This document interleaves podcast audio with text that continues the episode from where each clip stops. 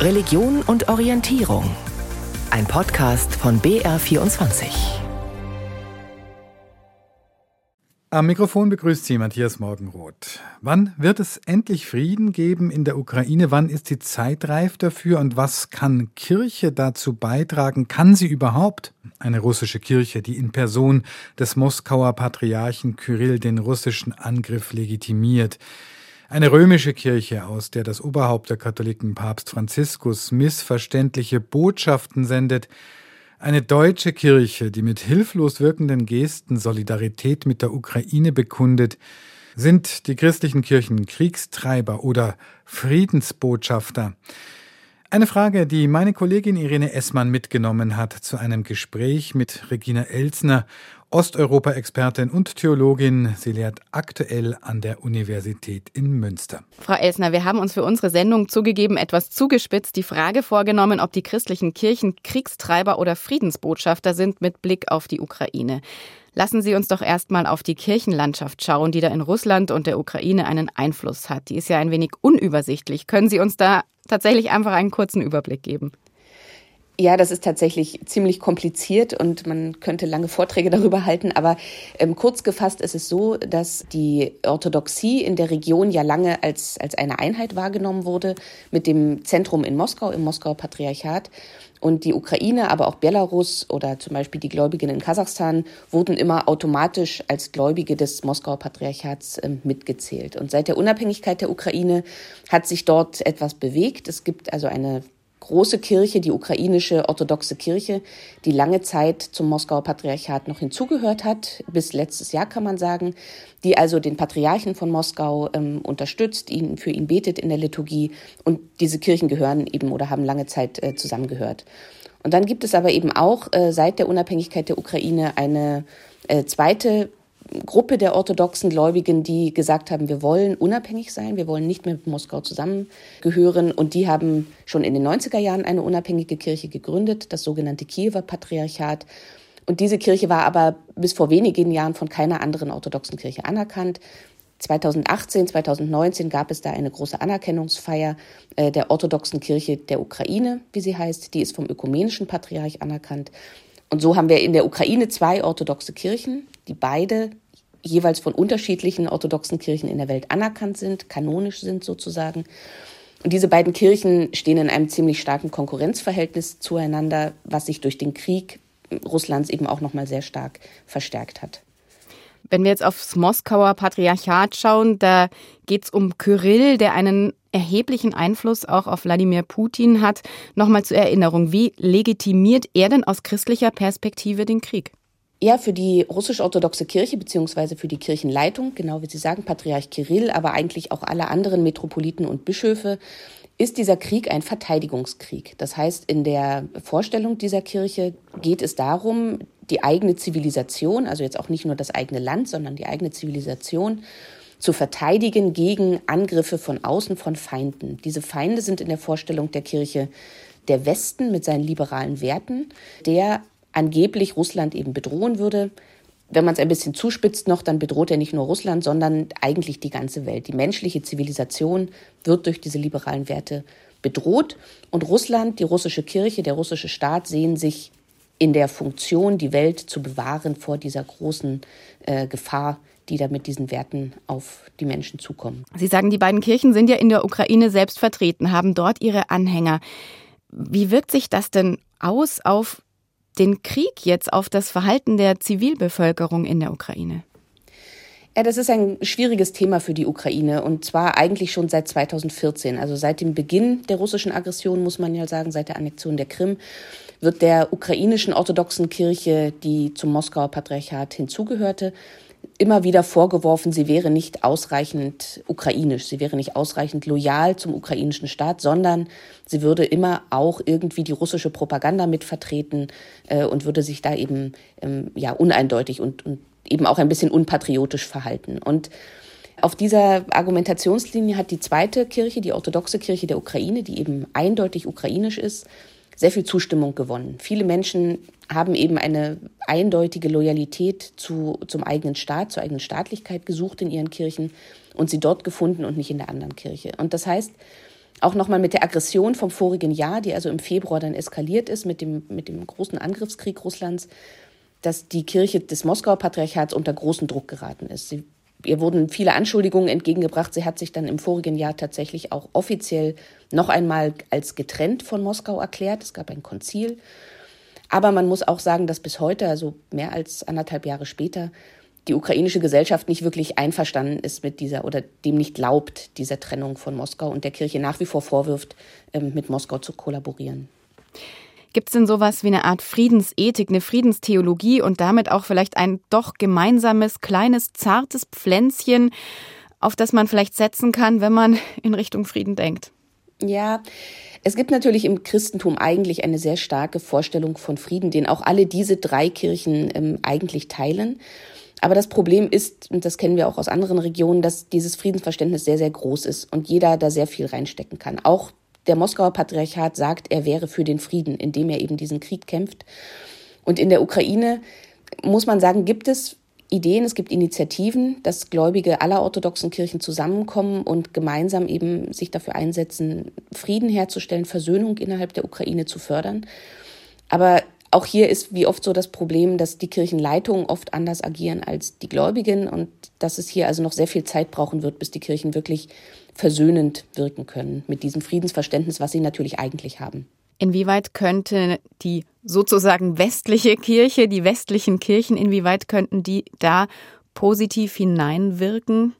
Nun, ich habe in den letzten anderthalb Jahren, bin immer mehr zu dem Schluss eigentlich gekommen, dass die westlichen Kirchen schon einiges tun können, aber wer noch eigentlich viel mehr tun könnte, wären die orthodoxen Kirchen außerhalb dieser beiden Länder. Also die orthodoxe Weltgemeinschaft, die ja eigentlich eben die Brüder und Schwestern eben auch der Gläubigen in der Ukraine sind, könnten, glaube ich, hier sehr viel an Dialogbereitschaft herstellen, die Menschen, die Gläubigen, die Kirchenleitungen gerade auch an einen Tisch bringen.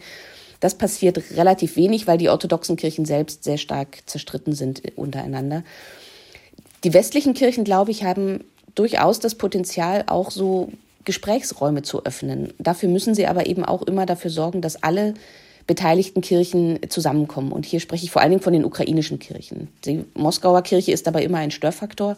Das hat man in Karlsruhe gesehen, das sieht man bei der Art, wie der Vatikan mit dem Krieg umgeht.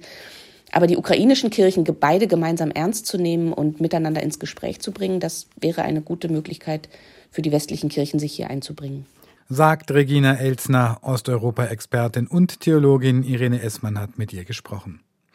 Das Dilemma bleibt, Frieden schaffen ohne Waffen war eigentlich Konsens in den Erben der Friedensbewegung in Deutschland und lange Jahre vielleicht zu leichtfertig mitgedacht in den vielen Veranstaltungen der Kirchen für den Frieden. Solch ein grundlegender Pazifismus ist jedenfalls in den offiziellen Kirchenäußerungen in Deutschland selten geworden. Im Grunde wird der Kurs des Westens noch dazu der maßvolle eines Bundeskanzlers gestützt, oberste Maxime Solidarität mit der Ukraine. Im Februar zum Jahrtag des Beginns des Ukraine-Kriegs jedenfalls hatte die evangelische Kirche in Deutschland gelb-blaue Blumensamen verteilt unter dem Motto Hoffnung sehen. Die Sonnen- und Mohnblumen in den Farben der Ukraine dürften inzwischen verblüht sein. Die Hoffnung auf Frieden auch. Veronika Wawacek hat sich umgehört bei Christen hierzulande. Wie steht es um die kirchlichen Bemühungen für den Frieden in der Ukraine?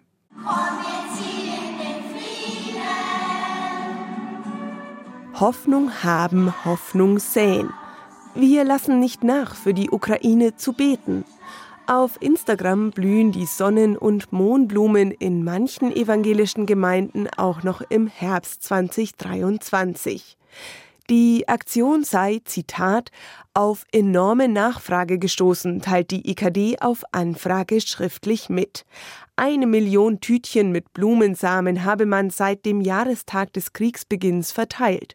Und es sei nicht nur bei einem symbolischen Zeichen geblieben.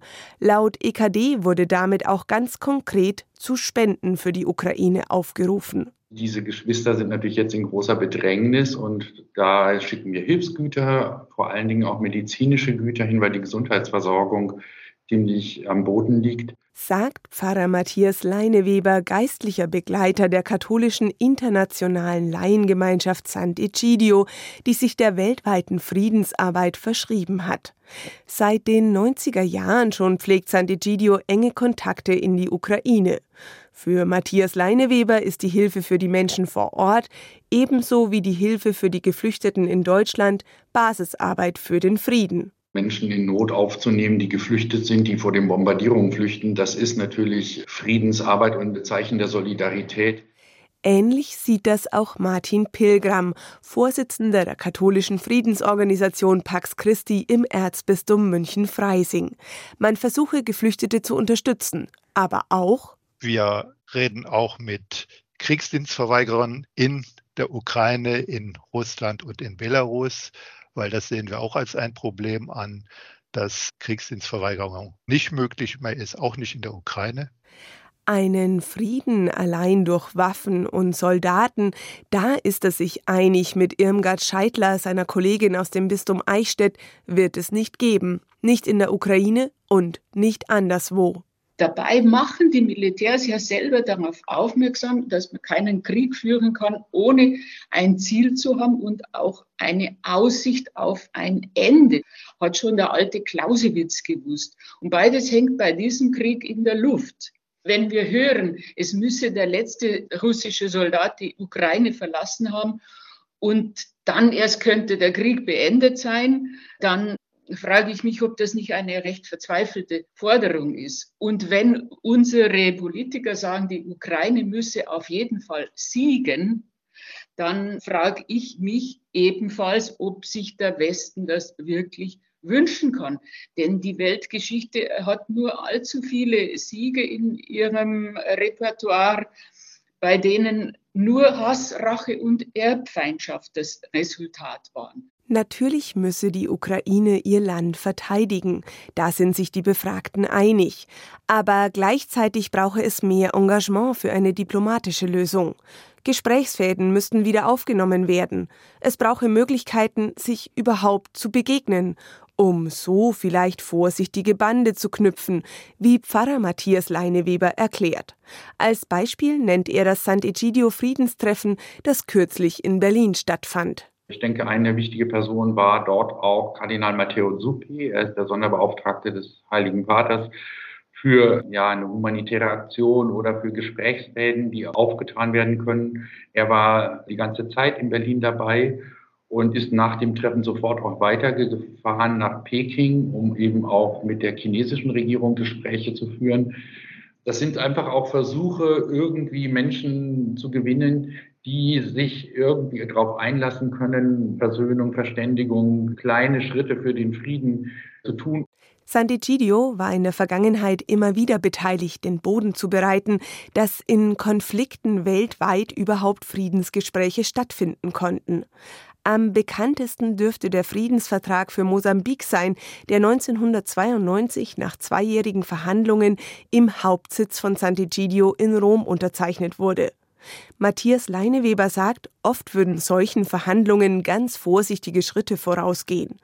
Dass der russisch-orthodoxe Bischof von Deutschland beim Berliner Treffen zumindest als Zuhörer anwesend war, wertet er als einen solch ganz kleinen Schritt, der vielleicht irgendwann Gespräche zwischen den Kriegsparteien ermöglichen könnte auch, dass der Sonderbeauftragte des Papstes sich jetzt dafür einsetze, dass die entführten ukrainischen Kinder wieder zurückgegeben werden, wertet Matthias Leineweber als positiv. Das könnte so ein erster Schritt sein. Das ist für San Egidio ein wichtiger Schritt, weil wir das in den Erfahrungen der Friedensvermittlungen, in, vor allen Dingen in Afrika, immer erlebt haben, dass solche humanitären Gesten irgendwie so ein bisschen äh, eine Brücke geschaffen haben oder zumindest ein Loch in der Mauer, wo man zum ersten Mal wieder miteinander anfängt zu reden. Denn das steht auch für die Pax Christi-Vertreter fest. Irgendwann müssen Kriegsparteien auch wieder miteinander auskommen. Hier aber vermisst Irmgard Scheidler eine laute kirchliche Stimme für eine Verhandlungslösung. Geheime Diplomatie ist ja wunderbar, es muss ja nicht alles an die Öffentlichkeit dringen, aber ich würde mir das sehr, sehr, sehr, sehr dringend wünschen. Und ich würde mir auch wünschen, dass die deutschen Bischöfe viel klarer für die Priorität der Diplomatie Stellung beziehen und auch für die jesuanische Botschaft keine Gewalt anzuwenden. Konfrontiert mit dieser Kritik verweisen sowohl die Evangelische Kirche Deutschlands als auch die Deutsche Bischofskonferenz auf BR-Anfrage auf Online-Dossiers, Gebetsaufrufe und Stellungnahmen zum Krieg in der Ukraine. Und zwar schriftlich. Dem Münchner Pax Christi-Vorsitzenden Martin Pilgram sind diese Äußerungen zu leise. Die Kirchen können ja ganz klipp und klar sagen, wir stehen mehr für diplomatische Verhandlungen wie für Waffenlieferungen. Kirche als weltweite Organisation hat da natürlich eine gewisse Macht, ja. Und die sollten sie auch viel mehr einsetzen, wie sie das bis jetzt tun. Das jedenfalls fordert Martin Pilgram von Pax Christi im Beitrag von Veronika Wawacek. In Deutschland also viele Fragezeichen. Wie schaut es in der Ukraine aus? Das Leben im Krieg erträglicher machen. Das zumindest schafft Kirche. Dafür haben Christinnen und Christen, christliche Organisationen, den Grundstein gelegt, wie diese Beispiele zeigen, die Astrid Uhr gesammelt hat. Mal richtig lange ausschlafen. Das hat die Ukrainerin Lesja Schramko-Keres wohl das letzte Mal vor der russischen Invasion in ihrer Heimat getan. Seitdem investiert die Marketingmanagerin aus München ihre komplette Freizeit in Hilfstransporte für die Ukraine. Am Anfang des Krieges, das war sehr, sehr hart. Wir haben sehr viel, viel zu tun. Äh, wir haben auch Gelder gesammelt, weil unsere Bekannte aus der Ukraine haben gemeldet, gerade Krankenwegen benötigt wurden. Dann haben wir hier zusammen auch mit ukrainischen Pfadfindern, auch mit den kirchlichen Strukturen äh, Gelder organisiert und wir haben ganz genau gewusst, wohin das geht. Dann haben wir auch mitbekommen, dass mit den Krankenwegen wurden auch die Kinder und Schwangere und Rentner von Bombardierungen gerettet und das hat äh, uns weiter motiviert, Hilfe zu leisten. Mit den Spenden aus Bayern hat Lesja Schramko-Keres nicht nur Krankenwägen organisiert, sondern auch Blutkonserven, Erste Hilfe, Notfallrucksäcke, Windeln, einfach alles. Das war ihr nur möglich, weil die 44-Jährige in der Kirche gut vernetzt ist. Sie kam einst als Studentin nach München, engagiert sich heute in der ukrainisch-katholischen Gemeinde, singt im Kirchenchor Pokrov, hat viele Unterstützer hier in Bayern und dort in der Ukraine. Geboren in Trohobitsch nahe Lemberg, wurde sie in der ukrainisch-griechisch-katholischen Gemeinde getauft. Ihren Glauben musste sie heimlich leben, bis zum Ende der Diktatur 1989. Anders als in Deutschland, sagt sie, vertrauen viele Ukrainer der Institution Kirche. Diese ist und schenkt Zuflucht, damals in der Diktatur wie heute im Krieg. Letzten Winter, als äh, unsere alle Energiewerke von Russen bombardiert wurden und zerstört wurden. Die ukrainisch-griechische katholische Kirche hat uns allen, auch im Ausland, aufberufen zu spenden, damit sie sogenannte Zufluchtorte organisieren könnten. Die haben auch für Generatoren gesammelt, auch die dann besorgt. Dann könnten die Menschen, Gläubige, auch Nichtgläubige kommen, sich dort erwärmen Tee trinken. Auch könnten sie ihre Handys oder Laptops aufladen oder sich einfach austauschen und äh, sich nicht allein fühlen. In ihrer Heimat Westukraine sind mittlerweile viele Flüchtlinge aus der Süd- und Ostukraine gestrandet, deren Wohnungen zerbombt wurden, aber mit Hilfe der Pfarrgemeinden eine neue Bleibe gefunden haben dass die Menschen dort auch 20 Monate nach Kriegsbeginn trotz zerstörter Infrastruktur, trotz Armut noch zusammenhalten und sich gegenseitig helfen, das sei auch Renovabis zu verdanken, dem kirchlichen Hilfswerk für Osteuropa sagt Tetjana Stavnitschi aus Kiew. Ich glaube, eines der größten Geschenke von Renovabis an die Ukraine und ganz Osteuropa ist es, uns zu ermutigen. Es unterstützt uns dabei, nach vorne zu schauen, Hilfsprogramme aufzustellen und in den Pfarreien einzurichten. Diese festen Strukturen ermöglichen uns auch Hilfe zur Selbsthilfe. Das macht uns stolz. Tetjana Stavnitschi ist Präsidentin der Caritas der Ukraine. Sie lebt in Kiew und arbeitet schon seit 17 Jahren für kirchliche Organisationen. Die Arbeit des Internationalen Wohlfahrtsverbandes Caritas wird von Renovabis unterstützt. Das kirchliche Hilfswerk wurde nach dem Fall des Eisernen Vorhangs von deutschen Katholiken gegründet, um Pfarreien in Osteuropa zu unterstützen. Heute hilft es in 29 Ländern, von Albanien bis Usbekistan. Bei ihrem Besuch in München erzählt Tetjana Stavnitschi, wie wichtig die humanitäre Hilfe in der Ukraine sei. Es gibt große Not. Die Flüchtlinge, die sich neu integrieren müssen, brauchen psychologische Hilfe. Erwachsene wie Kinder. Und die Kinder brauchen dringend Unterricht. Denn die Kinder sehnen sich schon seit Jahren nach einem Alltag mit Kindergarten und Schule, der erst wegen Corona, nun wegen des Krieges nicht möglich ist. Neben der humanitären Hilfe sei es aber auch Aufgabe der Kirche, den Menschen im Krieg beizustehen, ihre Hoffnung auf Frieden nicht zu verlieren, sagt Stanislav Schorokorajuk, Bischof von Odessa. Viele Vereine bekommen Hilfe und dank dieser Hilfe haben wir Kirchen und Leute haben Platz, wo kommen jetzt sehr oft und beten, ohne diesen Krieg. Diese Zeit während Krieg, Leute kommen und danken, Gott sei Dank haben wir Kirche und haben wir versammelte sich und beten ja, für die Friede. Bischof Schoro Korajuk, Tatjana Stavnitsky, Lesja Schramko-Keres. Dank der etablierten kirchlichen Strukturen helfen alle drei dort, wo Menschen in Not sind, unabhängig von ihrer Religion. Und sie wissen, dass viele Kirchenleute jetzt im Krieg auch ihr Leben riskieren. Lesja Schramko-Keres. Die Kirche ist auch zusammen in den äh, Schützgräbern mit Soldaten. Das heißt, 2021 wurde ein Gesetz verabschiedet. Gemäß diesem Gesetz können die Pfarrer zu Kapellans werden und die Kapellans gehen dann mit Soldaten zusammen an die Front und leisten geistliche Unterstützung, wenn Soldaten Bedürfnisse haben, egal welche Religion also, dass die einfach auch dort die Unterstützung leisten. Vom Schulunterricht bis zum Schützengraben. Auch dank stabiler kirchlicher Strukturen bekommen Notleidende während des Krieges nun Hilfe. Das erfährt Lesja Schramko-Keres jedes Mal, wenn sie ihre Eltern besucht. Gerade ist sie unterwegs dorthin, gemeinsam mit ihrem Mann. Was können die Kirchen im gegenwärtigen Krieg gegen die Ukraine tun? Vermitteln sie oder heizen sie am Ende den Konflikt noch an? Verschiedene Perspektiven auf Hilfe und auf Hilflosigkeit waren das. Ein Gespräch mit Osteuropa-Expertin Regina Elsner.